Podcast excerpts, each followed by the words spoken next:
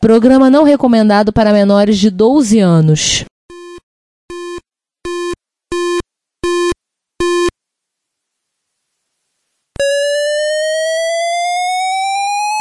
ZX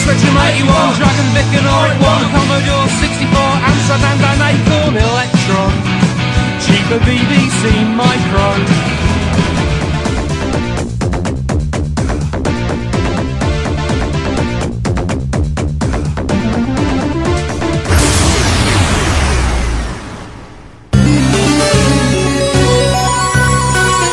Retrópolis, a cidade dos clássicos. Se, a respeito deste episódio, você quiser enviar um comentário, um elogio, uma crítica construtiva ou uma correção, porque afinal a gente erra também, seja ela no nosso site ou no canal do YouTube, ou ainda você quiser nos enviar um e-mail, não hesite, faça. Você pode falar conosco através do Twitter, nosso perfil é o arroba Retrópolis, nos comentários desse episódio, desse post, que vocês estão vendo agora, do retrópolis.net.br ou no Retrópolis com acento no o.com, nos comentários do nosso canal do YouTube no Retrópolis, no nosso e-mail, o contato arroba retrópolis.net.br e vários outros locais. Nunca se esqueça do que nós sempre dizemos: o seu comentário é o nosso salário. Muito obrigado pelo seu tempo e pela sua audição.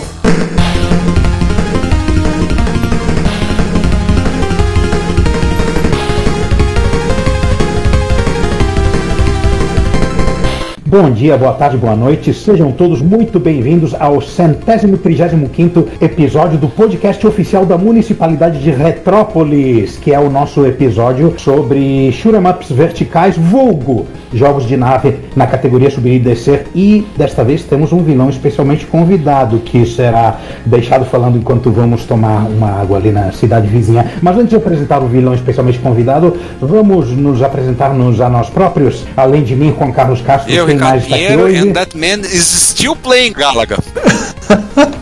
Eu, Giovanni Nunes, e eu acho que teve o João em algum lugar aí. Eu, João Cláudio Fidelis, e estou na floresta amazônica é, tentando destruir paredes indestrutíveis. E quem não entendeu minha citação é Chibius. A gente pegou. A gente não é tão desatento assim. Uhum. ok. Só os jovens que não entenderam. E claro, né, agora vamos ao principal apresentar o nosso vilão, especialmente convidado. Então, vilão, apresenta-se. É, eu sou o Rafael Lima e eu, ao invés de jogar, eu tenho feito jogos de nave vertical que a gente vai mostrar depois. Eu não falei do jogo que eu tô jogando porque há uma pequena decepção, uma ilusão que eu tinha foi quebrada, mas, mas de- depois eu falo disso. Bom, gente, nós já falamos de um Mata Marcianos, sim, Mata Marcianos é o, o nome que o pessoal de língua espanhola dá para jogos de navinha, mas num em particular, num passado de- recente, no nosso dossiê Space Invaders, que foi o episódio 111. 24 episódios lá, atrás. eu- Mas então, Previously. Retrocomputaria, ou Retrópolis, como seja. Bem, eu acho que é importante ressaltar, porque na cultura pop 1970, né, no final, você tem um marco que é o lançamento de Star Wars Episódio 4, Uma Nova Esperança, que é um marco para a cultura em diversos aspectos, e não vamos ficar explorando quais são todos eles, porque nós não, não temos envergadura moral nem desenvoltura futebolística para discorrer sobre esse assunto, mas isso gerou uma febre de filmes de ficção científica e séries para todas as mídias. Lembrar que anos antes houve algumas séries de ficção científica na televisão, entre elas Perdido no Espaço e mais notadamente Jornada nas Estrelas, além da série animada de Jornada, que é de meio do ano 73, 74, mas Star Wars é o marcante. Dali saiu Battlestar Galactica, Astronave de Combate, o primeiro filme de Star Trek, é de 1979, e outras boas séries, outros conteúdos muito bons. E agora eu vou deixar o João fazer a referência, que ele vai, vai falar sobre isso. Fala, João. Não, peraí, também são um montalhão de porcaria nessa temática. Eu vou deixar pra falar porcaria depois. Ah, tá bom. Eu ia falar da porcaria e agora podemos falar uma coisa mais legal. Realmente, isso é um bocado de porcaria na época, entre uma das daquelas que você se diverte, por exemplo, que eu gosto até hoje, embora seja uma grande porcaria, como Mercenário das Galáxias. Hoje eu ia falar dele. É uma porcaria, mas eu gosto. Eu também. Sete samurais no espaço, né? Roger Corman, né? E com o Jorge Peppard pilotando. Não, do, do Cronenberg. Eu não sei, eu vou dar uma sacanagem. Eu não era nascido nessa época, eu não vi essas coisas. Só que sou. Mas, mas assista, assista. Eu sou super jovem. É verdade. O segundo mais jovem aqui é nove anos mais jovem que você, então você é pirralho, bebê. É como diz a minha mãe nessas horas, eu sou do Pokémon pra cá. É. Cara, o segundo mais jovem depois do Rafa sou eu. É, é, é de quem estávamos falando, inclusive. A gente vai discutir idade, não, né? É, esse aqui não é um podcast sobre idade, não. Nem sobre juventude. Não, com certeza não. E nem sobre filmes e seriados picaretas. É sobre a outra mídia que entrou nesse trem de navinha fazendo um pra cima das outras. Fala, Já que o É, Ricardo então, também né? falou do desenho do Star Trek, vou falar que nos animes, um que influenciou muito, muito, pra caramba, pra caramba mesmo, pra caramba demais, ao ponto que o primeirão é influenciado nele é o Space Battleship Yamato, ou no japonês Yuchu Senkan Yamato, ou em inglês Star Blazer, ou em português aqui, que foi chamado de Patrulha Estelar, na Rede Manchete lá na década de 80. E em Portugal tem um nome mais engraçado. Qual é em Portugal? Deixa eu descobrir aqui. Tá, e quando descobre como, como é chamado em Portugal, esse anime saiu em 1974, ou seja, saiu ali praticamente junto com o desenho do Star Trek, e ele foi um divisor de águas, tanto é que o outro anime super importante pra ficção científica, que é o Ganda, é baseado nele, apesar de ser um anime com robôs É, Ganda é 78, se não me engano, né? 79. E, João, em Portugal era chamado de Força Astral. Jesus. Nossa senhora! Como o César não tá presente no momento, isso aqui não é um podcast pra falar de seriados e filmes picaretas de sci-fi, por mais que a gente gostaria muito de estar falando deles. É, o nosso assunto é falar da outra mídia, como lembrou bem o Juan, da, da mídia que interessa mais ao nosso público aqui presente. Falar de joguinho. Falar de joguinho, bem lembrado. Joguinho, Jogo de navinha, como o pessoal chama, né? Aham. isso. E não tem saída a não ser começar falando do pai de todos, né? O Space Invaders, né? criado em 1977 por Tomohiro Nishikado para Taito, que criou tanto o software quanto o hardware, uma placa baseada no, no processador época que 8080, homens eram né, homens e faziam tudo, literalmente. É. Uhum. Isso é um negócio assim, bem, mas bem root, né? Ao mesmo tempo ficava programando lá e ainda pegou ferro de solda pra fazer o hardware. Caramba. Anos Anos 70, né? 70, né? Época de Homebrew Computer Club, garagistas e troca de. Os antigos filósofos que juntavam todo o conhecimento dentro da guarda-chuva da filosofia, a gente que desenvolvia era a mesma coisa, cara. A gente, né? Eu- eu mas o pessoal que desenvolvia era isso, era todo o conhecimento junto, debaixo do mesmo guarda-chuva também. É, porque o, o grande problema é que ele, não, ele, como desenvolvedor de rádio, não podia reclamar do software, porque era ele que fazia, nem como desenvolvedor de software, não podia reclamar do rádio, porque também era ele que fazia. Então, não tinha jeito. Mas, gente, consta que o Space Invaders foi inspirado no Space Battleship Yamato, mas é, qual, qual, qual a fonte disso? A fonte disso foi entrevista com o próprio criador. Ah, Fora é- a é- essa é referência, a assim, na época tava saindo um tal de Star Wars no- nos Estados Unidos, e ele estimulou ele a usar a temática espacial, porque ele ia usar, inclusive, aviãozinho, tanque, pessoinha, mas ele achou que não seria muito legal ficar tirando em pessoinha, né? Não era uma coisa muito ética fazer isso. Lembrar que é, é Japão do pós-guerra, né? Sem contar que a galera fala, né, muito que é como se tivessem criado o primeiro personagem para um jogo de videogame, né, que é o, o invasor do espaço em si, que não existia, a gente não tinha ideia personagem de jogo, né? Exatamente. É, tem, umas discussões que falam isso. Os jogos norte-americanos, estadunidenses no caso, Uhum. eram muito abstratos. Era um pauzinho batendo num quadradinho que era uma bolinha. né? Você não tinha a figura, de, a- nada que te identificasse. A não sei que você fosse, fosse muito magra, claro. Mas é. Ou muito largo. Eu vou dar uma viajada agora no- nos personagens do Space Invaders, nos aliens do Space Invaders. Eu concordo, parece de lulas, mas também eu acho que ele se baseou no próprio alfabeto japonês, quer dizer, no alfabeto que eles herdaram dos chineses, que é o kanji, né, pra fazer os personagens. Se vocês verem os personagens e verem os kanjis, tem personagens que são parecidos.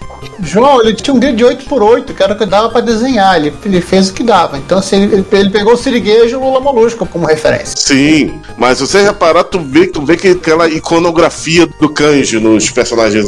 Uhum, é o estilo, né? Aliás, assim, eu, eu brinquei aqui, né? Porque realmente ele usou lulas e caranguejos, tipo um Guerra dos Mundos pra desenhar os, os alienígenas. Mas assim, seria bem legal um Space Invader de Bob Esponja agora. Eu acho que tem, cara. Matar Bob Esponja.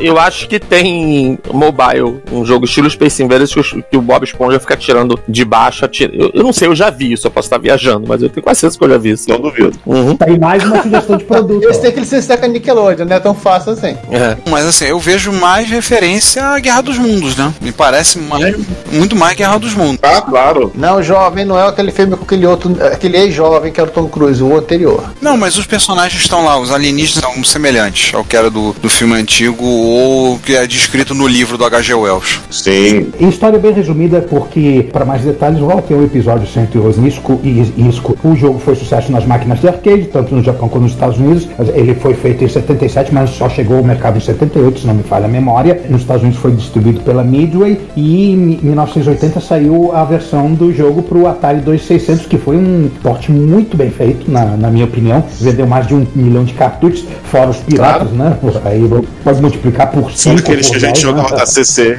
da, da, da Dynamic. Foi o primeiro licenciamento, já a primeira decisão de franquia, né, para fazer um jogo. Só para vocês terem uma referência, Space Invaders é listado como o segundo jogo mais vendido do Atari e ele vendeu, segundo na Wikipédia, 6 milhões 252.229 cartuchos.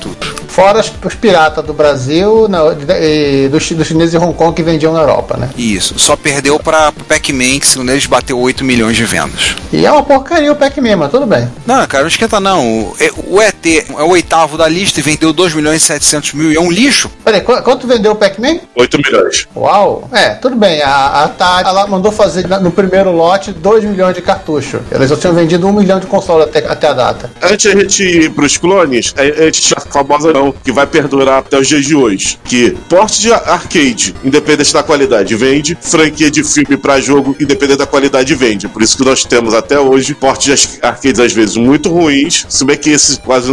Ainda tem, mas quase não existe. E de filmes ruins. Uhum. Esses ainda existem. Eu lembro que eu passei raiva quando vi o pop de Zaxxon. Pra qual? Zaxxon, Pô, o pra Zaxxon no Atari 2600 naquela fez maior sucesso. O pessoal ficava tipo, meu Deus, olha, é 3D, que incrível. O pessoal lá em casa gostou muito. Eu era muito criança na época, mas eu lembro disso. Era só girar a TV 45 graus. É, ficava igual do fliperama. Agora, vocês sabem, assim, talvez na apresentação eu devia ter, quando me apresentei, devia ter dito que eu sou o moderador lá do fórum do shmups.com há uns 20 anos, mais ou menos. Houve uma época que esse fórum era tipo o ponto de encontro entre pessoas que gostam de jogos de nave, né? Hoje em dia, com rede social, Facebook e tal, tá meio morto lá. Hoje o pessoal se encontra em outros lugares. Mas tem uma discussão, sempre teve uma discussão muito séria lá, dizendo que Space Invaders, na verdade, não se classifica como shoot 'em up, sim como proto shoot 'em up, por ser o protótipo do que seriam vir esses jogos depois. E o Zaxxon não se classifica porque ele funciona em três dimensões. E pra ser tá dentro do gênero tem que funcionar em duas dimensões. Isso é uma discussão que muita gente tem. Não, isso é querer achar pelo em cabeça de cavalo Rapaz, novo, é porque né? a gente tá numa outra época agora, mas na papo de uns 15 anos atrás, tinha um regulamento muito sério a ser respeitado pra definir o que, que era um shoot 'em up e o que, não era. Nossa, e a gente reclama da- das discussões Do MS3. esotéricas nos grupos. Hoje, eu vi, É. há duas semanas atrás, vi uma discussão se Paperboy não era um shoot 'em up. Então, assim, hoje tá tudo liberado, o pessoal é muito liberal hoje. Tira jornais, né? Mas- É, você chute e você up. Tá, tá, tá batendo na convenção. Bom, resumo da ópera. O Space Invaders criou o gênero shooter e no fim da história todo o resto são variações dentro da ideia original, que é atirar algo que mova. Bom, tá, vamos começar a falar de Aliás, do clones. shooter em si surgiram todos os, os tipos de jogos que atiram, né? Literalmente. Você tem versão de clone de de Space Invaders pra tudo que é tipo, né? Pra todo tipo de cor, sabor, opção religiosa, orientação sexual, etnia, a variação pra tudo que é tipo de computador, console, calculadora, máquina de lavar, forno de micro-ondas já foi criado, né? Exatamente. Aliás, o primeiro clone que a gente vai falar, ele tem a sua origem no Space Invaders de uma maneira até muito malandra, né? Que uma empresazinha chamada Shin Nihon Kikaku, mais conhecida atualmente como SNK, resolveu fazer o seguinte: pegar uma placa de Space Invaders, fazer engenharia reversa do hardware para ver como funciona, um disassembly entendendo como que o código do, do jogo chama o, o hardware, executa as funções do hardware de gráficos e som, e a partir disso aí jogaram fora, obviamente, o, o software da Taito que tinha direito autoral. Ah, vamos fazer um jogo nosso próprio usando esse hardware como plataforma. O resultado se chamava Osma Wars e até pouquíssimo tempo atrás eu tinha a ilusão de que eu tinha jogado pessoalmente esse jogo que foi o primeiro jogo da SNK, mas não foi. Um ano antes, em 1978, eles fizeram um clone de Breakout Paredão. Então o Osma Wars não é o, o primeiro Osama da Wars. SNK. Ô, Mauás tem uma curiosidade muito engraçada. Vocês lembram que a gente falou que a inspiração do Space Invaders foi Space Battleship Yamato? Sim! Esse a- a não é tá inspiração, é quase uma carta de amor ao Space Battleship Yamato e outras obras do autor Leiji Matsumoto. Ojima Oz é o nome de um mangá da década de 70 do Leiji que foi só adaptado na década passada. Começa por aí. E a nave que aparece para dar energia para sua nave é o perfil da Yamato desenhado. Ele vem e ele Exatamente. não tem vidas. As vidas do Osmawa são analógicas. É uma energia Pergunta cretina: a nave por acaso é um tigre negro? Não, é uma mais ou É, menos a eu tô olhando aqui.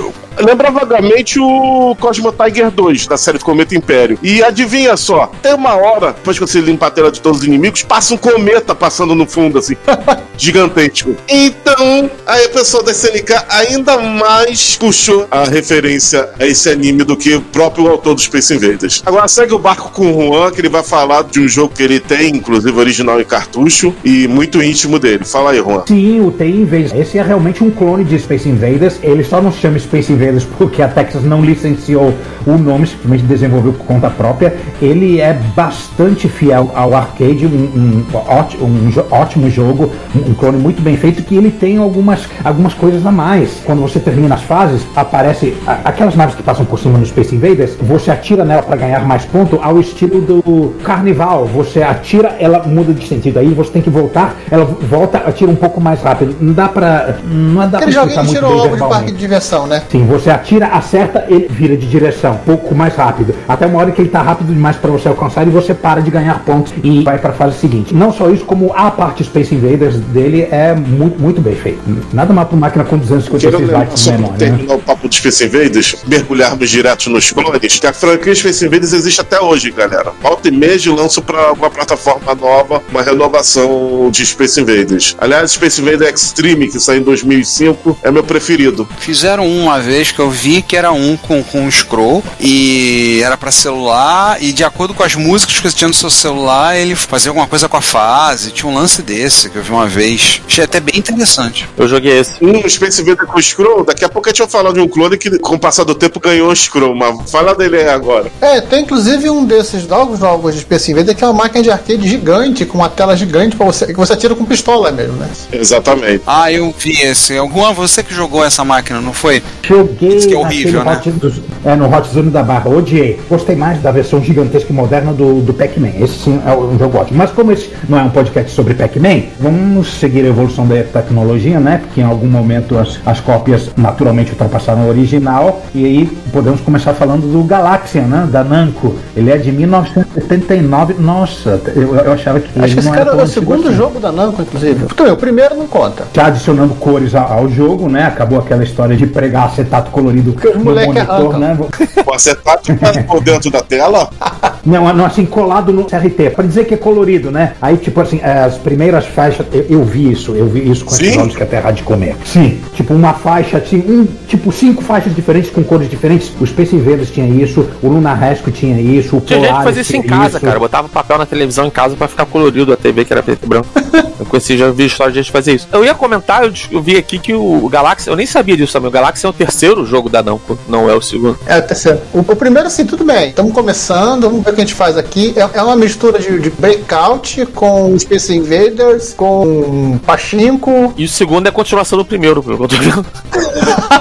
eu não conhecia nenhum dos dois, na verdade. A Namco tem tanta vergonha desses dois jogos que ela nunca colocou em coletâneas. Olha que ela bota tudo que é jogo em coletânea dela até hoje. Menos esses dois jogos. É verdade. Aí Você falou assim, vamos tentar fazer um jogo assim, vamos ver se cola. Não colou. Cara, eu tô vendo aqui que tem uma terceira continuação desse jogo, mas tudo bem, vamos, tô fugindo do assunto. Eu não sabia de nada disso. Bem, em termos de inovação, o que, que o Galaxy tem de inovação? Inimigos com padrões de É ataque RGB, distintos, né? né? Cores, inimigos de tamanhos diferentes, né? Eles tinham. Esse, esse até o Space Invaders até Não, tinha, mas assim, por Não exemplo, os inimigos, aqueles que compõem a fila lá de trás, eles são maiores, né? Eles são um pouco diferentes. E tem também, assim, eu não lembro se eles dão mais pontos ao atingi-los. Não, um 100. É aqueles que se A principal um característica do Galáxia é que os inimigos atacam. Sim, isso que é o mais relevante. Eles criam um padrão de ataque, sai um grupo de dois ou três e até três naves e partem pra atacar e de repente eles vêm e voltam pro final, né? É uma É. coisa um tanto quanto. Tudo bem, tá no espaço, relatividade, buraco de minhoca. Tenta arrumar uma explicação lógica pra isso. Você está sendo espaçoplanista. Ele sai e detalhe, às vezes preferindo ataques kamikazes, não se importam em morrer batendo na sua nave. Morrer com honra. Mas olha só que legal. Aqui no Brasil, apareceu um clone, um- eu não sei se diria um clone, uma reimplementação desse jogo usando o hardware de Space Invaders, feito pela Taito do Brasil, chamado de Galáctica. Eu, eu joguei esse É, jogo. ou subsidiária da Taito do Brasil ou da Nova Zelândia. Porque a toda picareta é igual a Taito do Japão. Eu conheci esse jogo antes de conhecer Galaxian.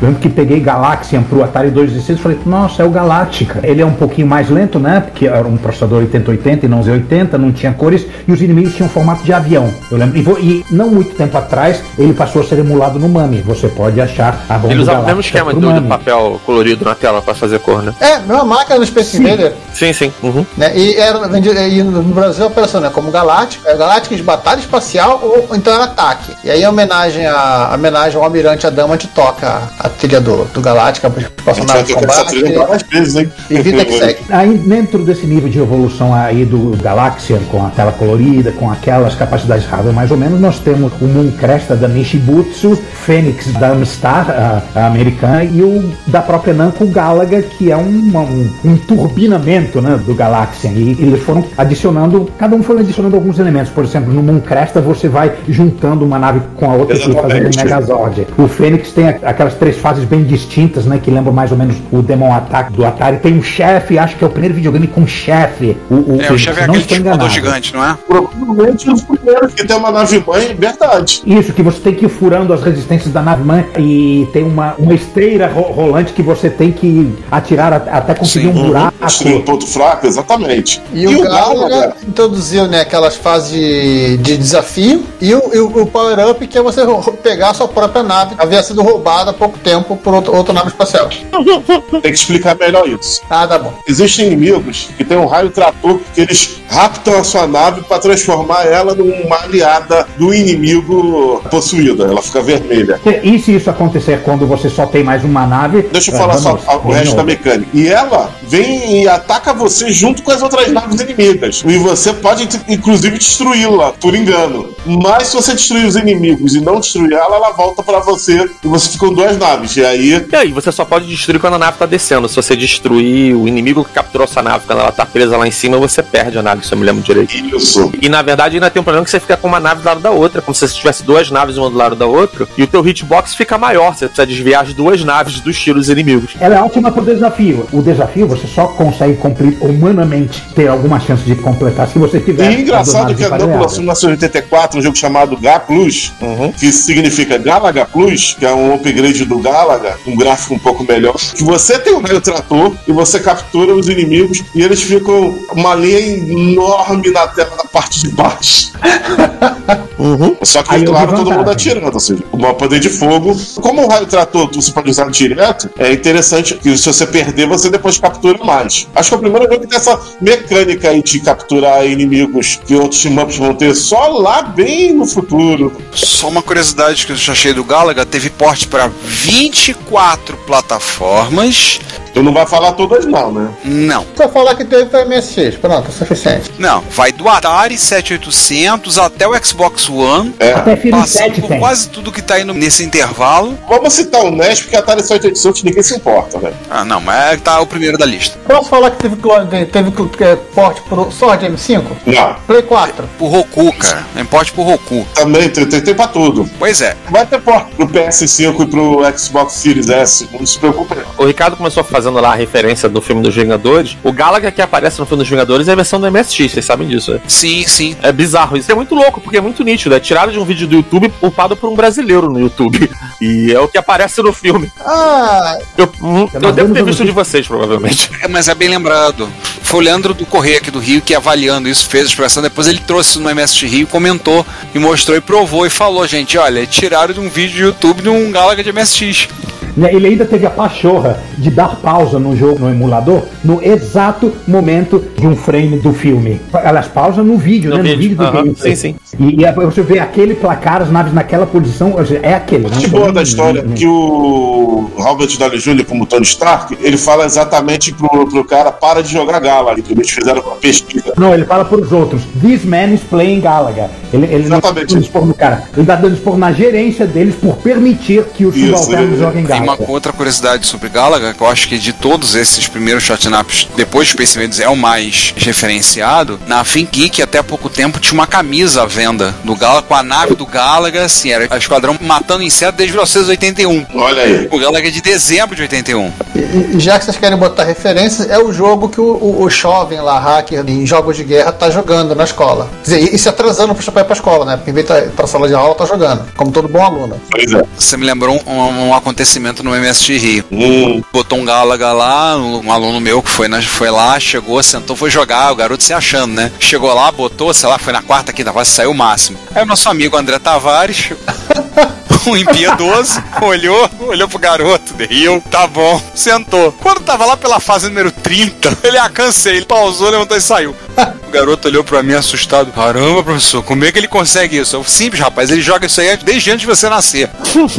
o que era verdade. Que é, fa- que é um fato. É. E outra coisa também, nós falamos anteriormente que o Space Invaders tinha uma versão com Scroll. Mas eles copiaram do Galaga, porque o Galaga com Scroll é o Galaga 88, que saiu, pasmem, em 1988. E que na verdade, assim, não, não fez muita coisa, muita diferença, né? Só botou, mudou, mudou um pouco os gráficos pra ter mais animação. E tinha aquela versão picareta de Chamado Galaga 88, que era só o Galaga com gráfico diferente. Quem lá não importa. O verdadeiro Galaga 88, ele não é tão igualzinho, não. Ele tem as fases iguais, mas tem umas fases que ele vira um shmup moderno de fato. Aham. Com scroll, você vai andando, Eu joguei ele. Tem no PC Engine, não tem? O Galaga 88. PC Engine e X58 meu. Eu lembro de ter jogado no PC Engine. Isso que o Ricardo falou do aluno dele, eu sempre comento quando o pessoal me vê jogando jogo de nave e fica impressionado. Nossa, você joga muito bem esse dia do tiro e tal, não sei o que. Eu falo, cara, mas é tão fácil. Aí um tiro você sai de perto dele. Acabou, não precisa fazer mais nada. é muito mais fácil que jogar Free Fire, que jogar Counter-Strike. O tiro tá vindo, você sai de- da direção dele. Pronto, não precisa fazer mais nada. Você lembra que existe alguns jogos chamados Bullet Hell, né? Rafael, você quase usou a retórica da meritocracia? Mas vale meritocracia em Bullet Hell. Não, não vale. Então, O, o mérito, no caso, é a idade. Nós nascemos na época e tivemos anos pra É. treinar essa porra. Mas isso eu acho que vale aquela, aquela discussão que quando o pessoal fala assim: ah, não, porque pega um moleque de hoje e ele não passa a primeira fase do contra. Assim, é verdade. Pega um moleque, pega a gente que é velho e bota pra jogar num servidor de Counter-Strike e a gente também não dá dentro, porra. Então, assim, tudo é uma questão de geracional mesmo. é, verdade. Eu ter uma história com a Chilária. Uma vez eu tava no Museu do Videogame, né, fica aqui no Shopping Nova América, quando tem, né? E eu tava vendo um, moleque, devia ter uns 13 anos, jogando. Tá dentro do tempo, Soldier Blade, no PC Engine. Aí ele tava jogando. Não, não era o Soldier Blade, era outro da série, era o Final Star Soldier que ele tava jogando. E aí tá ele jogando com uma mãe do lado, a mãe, sei lá, na nossa faixa etária, talvez um pouquinho mais nova. E aí a mãe dando instrução, tipo, vai, Pedro, agora pega o power up, agora desvia do tiro, não sei o que, pai. Daqui a pouco o moleque, sei lá, joga 30 segundos e morre. E a mãe, porra, Pedro, tu tem que desviar do tiro, não tá vendo o tiro? Aí o moleque vira e fala: Mãe, é porque não tem o analógico, é muito difícil ser o analógico. E aí eu comecei a rir. Falei, porra, não tem o analógico. É porque não é pra ter analógico mesmo, cara. E aí, mãe, pô, esse moleque de hoje sabe jogar nada. Eu falei assim, é. Realmente. é, não, mãe. maneiríssimo também. E eu ri muito, cara. Foi chamado de pereba pela mãe, né? Desiste. Pois é. Vai ser contador. Nossa. Pode desistir da vida. E o que, que temos mais aí de Shurama interessantes dessa geração? Nós temos uma variação interessante que é o Missile Command, onde a sua nave, né, tá fixa É, e na versão de arcade você tem tecnicamente três naves, né? Três canhões, e na versão do 260 você tinha somente um. Foi o primeiro jogo que eu joguei no Atari. Eu acho que foi o primeiro que eu joguei no Atari também. É. É o que vinha, né? Eu não gostava desse. Achava um saco. Eu vou te falar que na, naquela discussão lá que eu falei no início, ele nunca entra como shooter up, não. Eu, eu tô meio assim. Ele entra assim, como um shooter. É, exatamente. Quiser outro nesse estilo na época do Galaxian que eu acho que é maneiro, que o pessoal não é o Gorf. Gorf é bem legal. Tem uma porrada de variação de fase diferente, tal. Não é scroll, é meio parecido com o Phoenix. Eu acho bem legal também. Um pouco mais dentro da proposta, nós poderíamos citar o Demon Attack da Imagic, o Mega Mania da Activision, os, os dois patrões. O Mega Mania é maravilhoso. Sou fã O Mega do Mania é maravilhoso, só que você só vai entender efetivamente a, a intenção do jogo jogando a versão dos Atari com 8 bits, computadores. Por quê? Do 2600 ele só falava o hambúrguer, o não sei o que. Eu nunca vi. Mas é isso, porra. Não, não. é Eu vi uns troços desenhados lá que pareciam uns cheetos. O Mega Mania, pra mim, como desenvolvedor do jogo, é uma referência de que quem joga jogo de nave atira em qualquer coisa. Você pode atirar em funil, em hambúrguer, em liquidificador, tanto faz que ele tá te atacando, isso não importa. Não, é que assim, é que o, o desenho dos objetos, dos inimigos no 260, ele é muito abstrato. Aí quando você joga a versão versão do Atari 8 bits, olha, realmente era um hambúrguer. Né? Você vê o hambúrguer de verdade. Tá. Ah, sim. tá, ok, ok, entendi. Mas uma coisa o Atari fez bem nesse jogo. A nave é uma Enterprise azul. A Atari não, a Activision. Activision. Eu, eu tava falando Atari, digo o videogame, não o Atari VCS fez uma coisa boa. Dá pra perceber que a sua nave é uma Enterprise azul. Aliás, mérito para a versão de, de computador Atari 8 bits, porque ela tem rigorosamente a mesma Uhum. jogabilidade. Até as temporizações acho que são as mesmas, do, do Mega Mania do, do 2600. Realmente a única coisa que muda é a qualidade dos gráficos. Agora, Até o vocês são é mais fã igual. do Demo Attack ou do Mega Mania? Olha, ai, cara, é dureza, é dureza. Vou São dois começar, eu jogos do maravilhosos. Demon Attack. Demo Ataque eu acho que que é meio contrário, né? Eu acho que o pessoal gosta mais da versão do Atari do que do Atari 8-bit, né? O Demon Attack, a única versão que presta, e pra mim a única versão que existe, é a do 2600. Todas as tentativas de portar para qualquer outra plataforma resultaram em fracasso retumbante. Nesse Minha momento, opinião, o pessoal do. Odyssey Club vai, vai protestar, vai chegar na sua casa com ancinhos e tochas, porque tem Demon Attack pro Odyssey. Eu sei, não presta. Desculpa aí, Franklin. Desculpa aí, tá? Olha só, olha só, olha só. É, é, peraí, parênteses. Ricardo, nesse ponto você insere o Tá porrada bom. dos titãs, tá? É, vocês citaram que não é exatamente, não é um chatnap exatamente, mas um que eu joguei muito foi o Atlantis. O Atlantis, a modéstia à parte, eu era bom.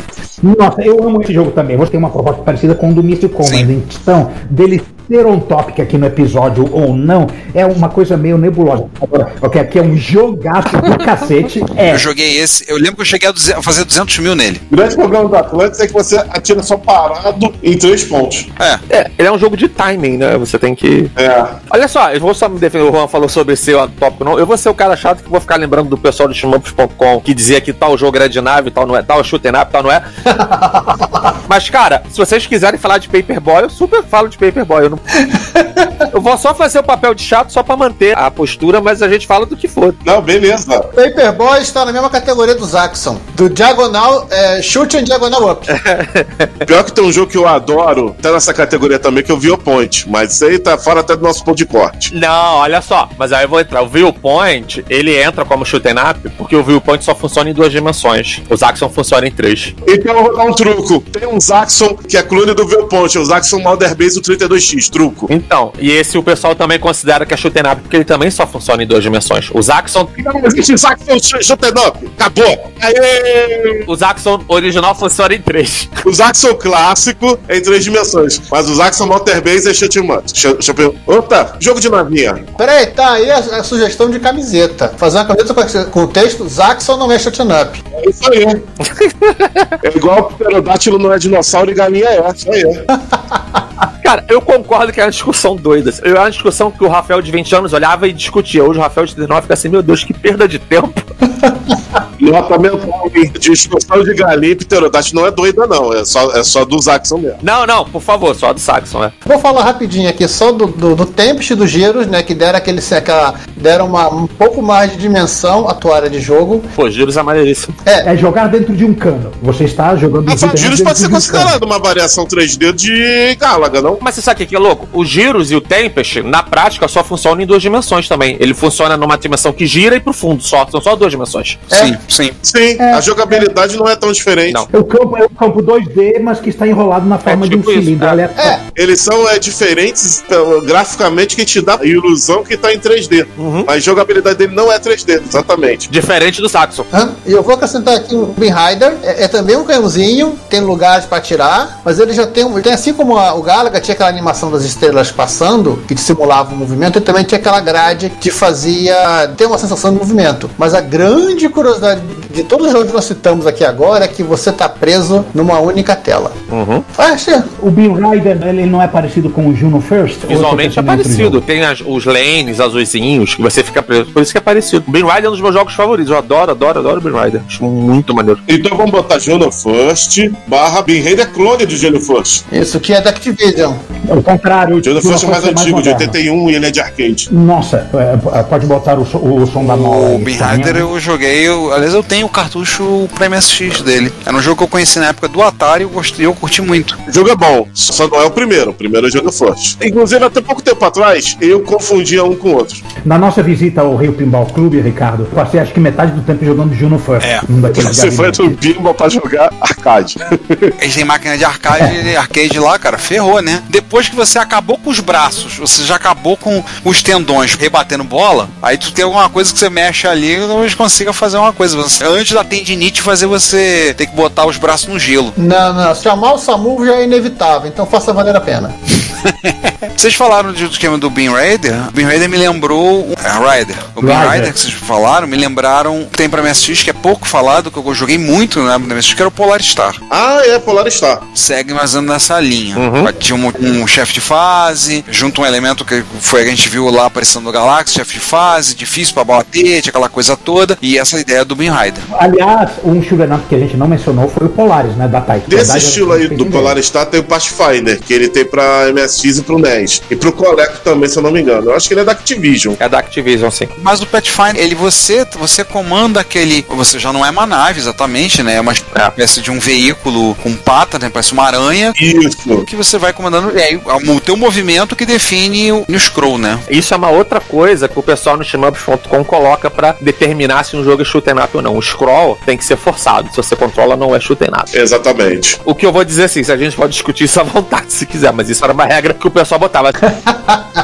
E era louco porque tem jogos que não vai. Mas eu ia comentar do Polar Star, que o Polar Star tem outra coisa interessante, que assim, ele tem aquele efeito tridimensional que era maneiríssimo. Na época, quando eu vi a primeira vez, fiquei embaixo bacado. Sim. Mas é um jogo que só funciona em duas dimensões também, porque você não tem o pra cima, ele é só pro fundo e pros lados. Exatamente. Pergunta que eu faço pra todo mundo: Polar Star e Polar Star 4 é o mesmo jogo? Polar Star 4. Não existe Polar Star 4. O que tinha era que na, no cenário aparecia um IV, se eu não me engano, que fazia parecer que era Polar Star 4, mas o nome do jogo é Polar Star, que eu saiba. Então, no PC 88, tá lá escrito na ROM mesmo, Polar Star 4. Você roda, é o jogo do MSX sem tirar nem pôr. Talvez um pouquinho mais colorido o gráfico, mas a mesma merda. Então eu acho que o nome oficial do jogo é Polar Star 4. Que Polar Star deve ser o planeta na, na estrela polar, sabe? Só pra você dar uma seguida, eu, fui, eu dei um pulinho lá na- no MSX Games World. O jogo é Polar Star o nome, desenvolvedor é Microcabin Isso. e é classificado como Shotnap e não tem nada dizendo questão do 4, não. Engraçado, do PC 98 existe o Polar Star 4, mas o jogo é igualzinho. Aí deve ser questão de diferença da plataforma só. Mas esse 4 é em número romano, se eu me lembro. E eu acho 4 em número romano, exatamente. não tá dizendo que é o quarto jogo da série, eu acho. Como eu disse, eu acho que deve ser o nome do planeta. Aham, sim. Que é a estrela polar, aí o, o planeta seria o quarto planeta da estrela polar. Isso aí é uma denominação da NASA, pra eles não darem nome ao planeta ainda, mas tem o nome da estrela. Então a estrela polar. João, é o seguinte, o japonês achou legal colocar um 4, fim da história.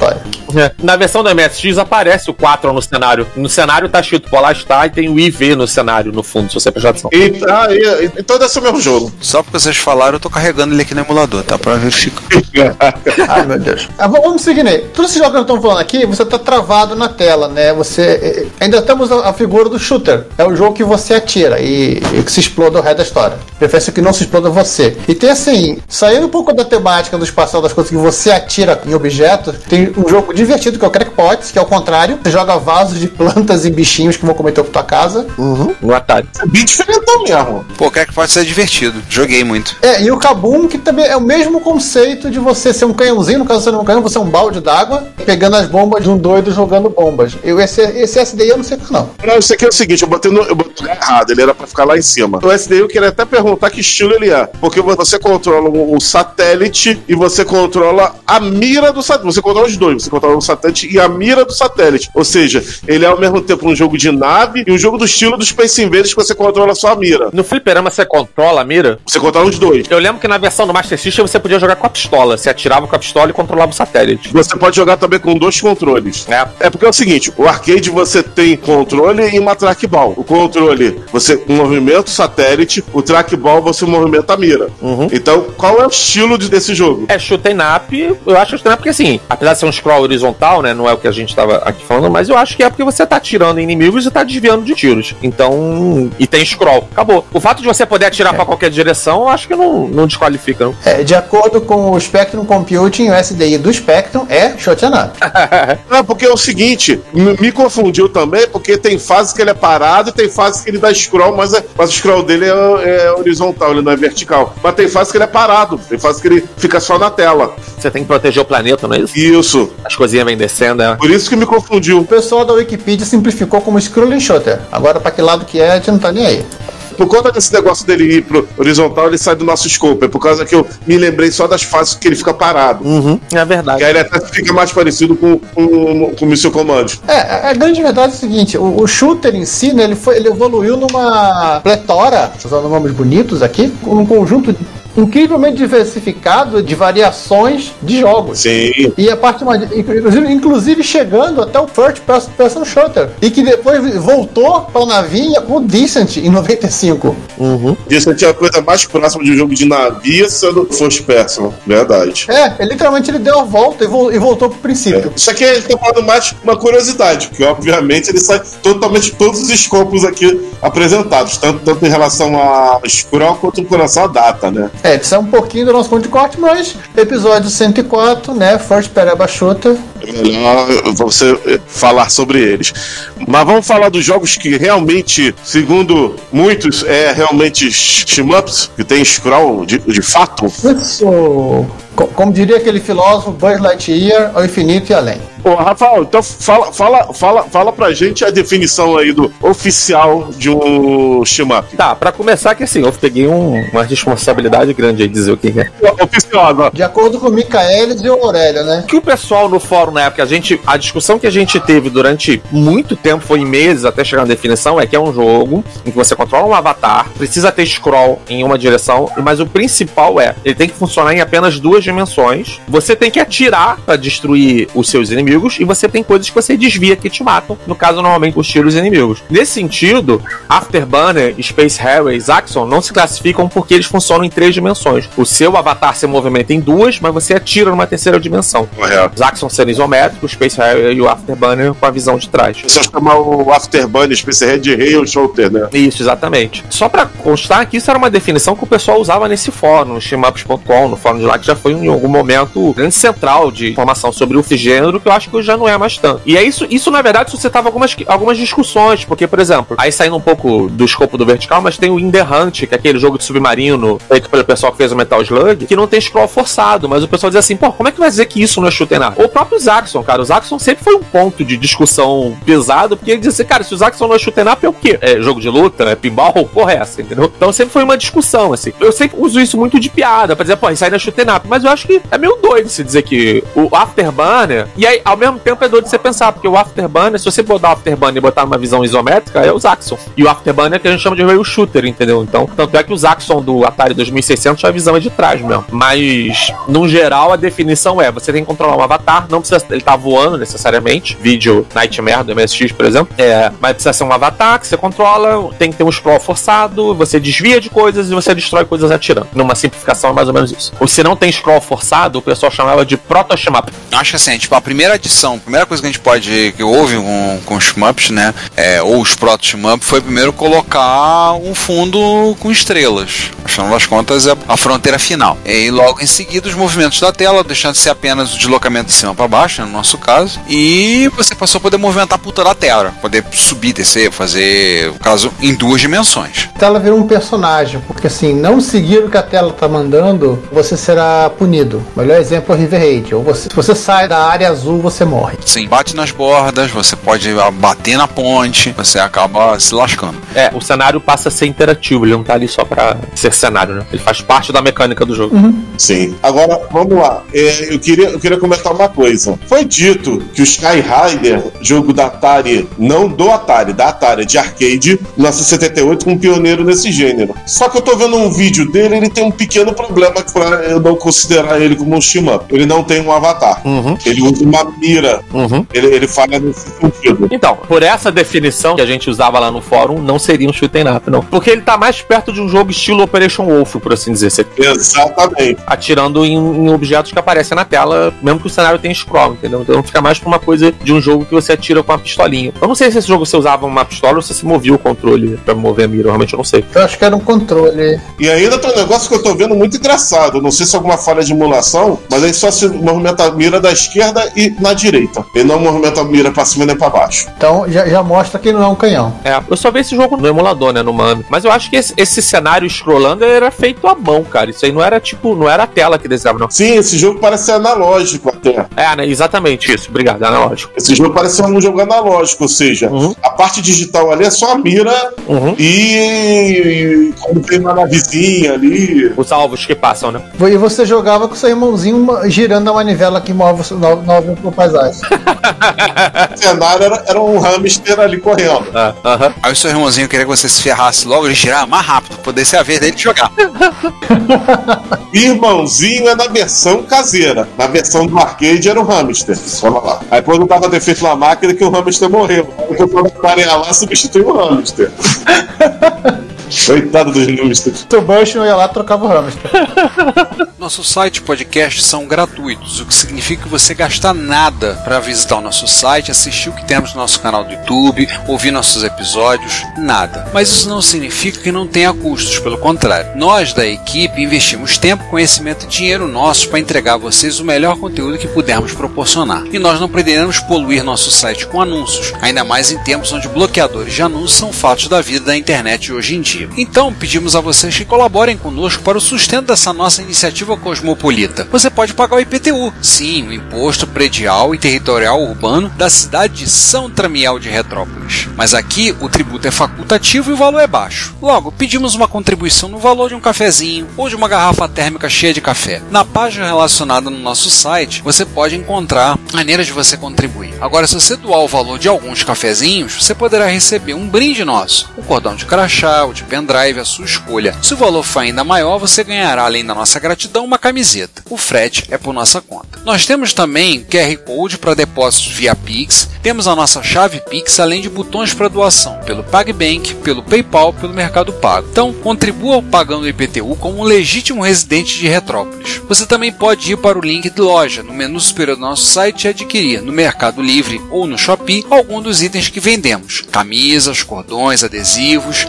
os itens das nossas campanhas de financiamento coletivo, como os baralhos de amigos e e o livro do MS-DOS revelado. Temos também links de afiliados que estão na lateral direita do site abaixo das nossas redes sociais. Se você for comprar algo na AliExpress ou na Amazon, acesse o site a partir dos nossos links que receberemos uma pequena comissão da sua compra. E, por último, se você quiser doar algum item de hardware, aceitamos de bom grado. Sempre temos interesse em incorporar o erário retropolitano, algum microclássico que precisa de carinho e amor para dar alegria a muita gente. Todas as doações, lucro obtido nas vendas, comissões de link de afiliados, tudo é revertido para a Secretaria de Fazenda de Retrópolis para a manutenção da estrutura da nossa cidade. E você estará nos ajudando a manter a cidade dos clássicos viva e ativa. Muito obrigado pelo seu apoio. Seu reconhecimento não tem preço. Oi, aqui é o Marcos Garré, pesquisador do início da chegada dos jogos eletrônicos ao Brasil. Você está ouvindo o Retrópolis.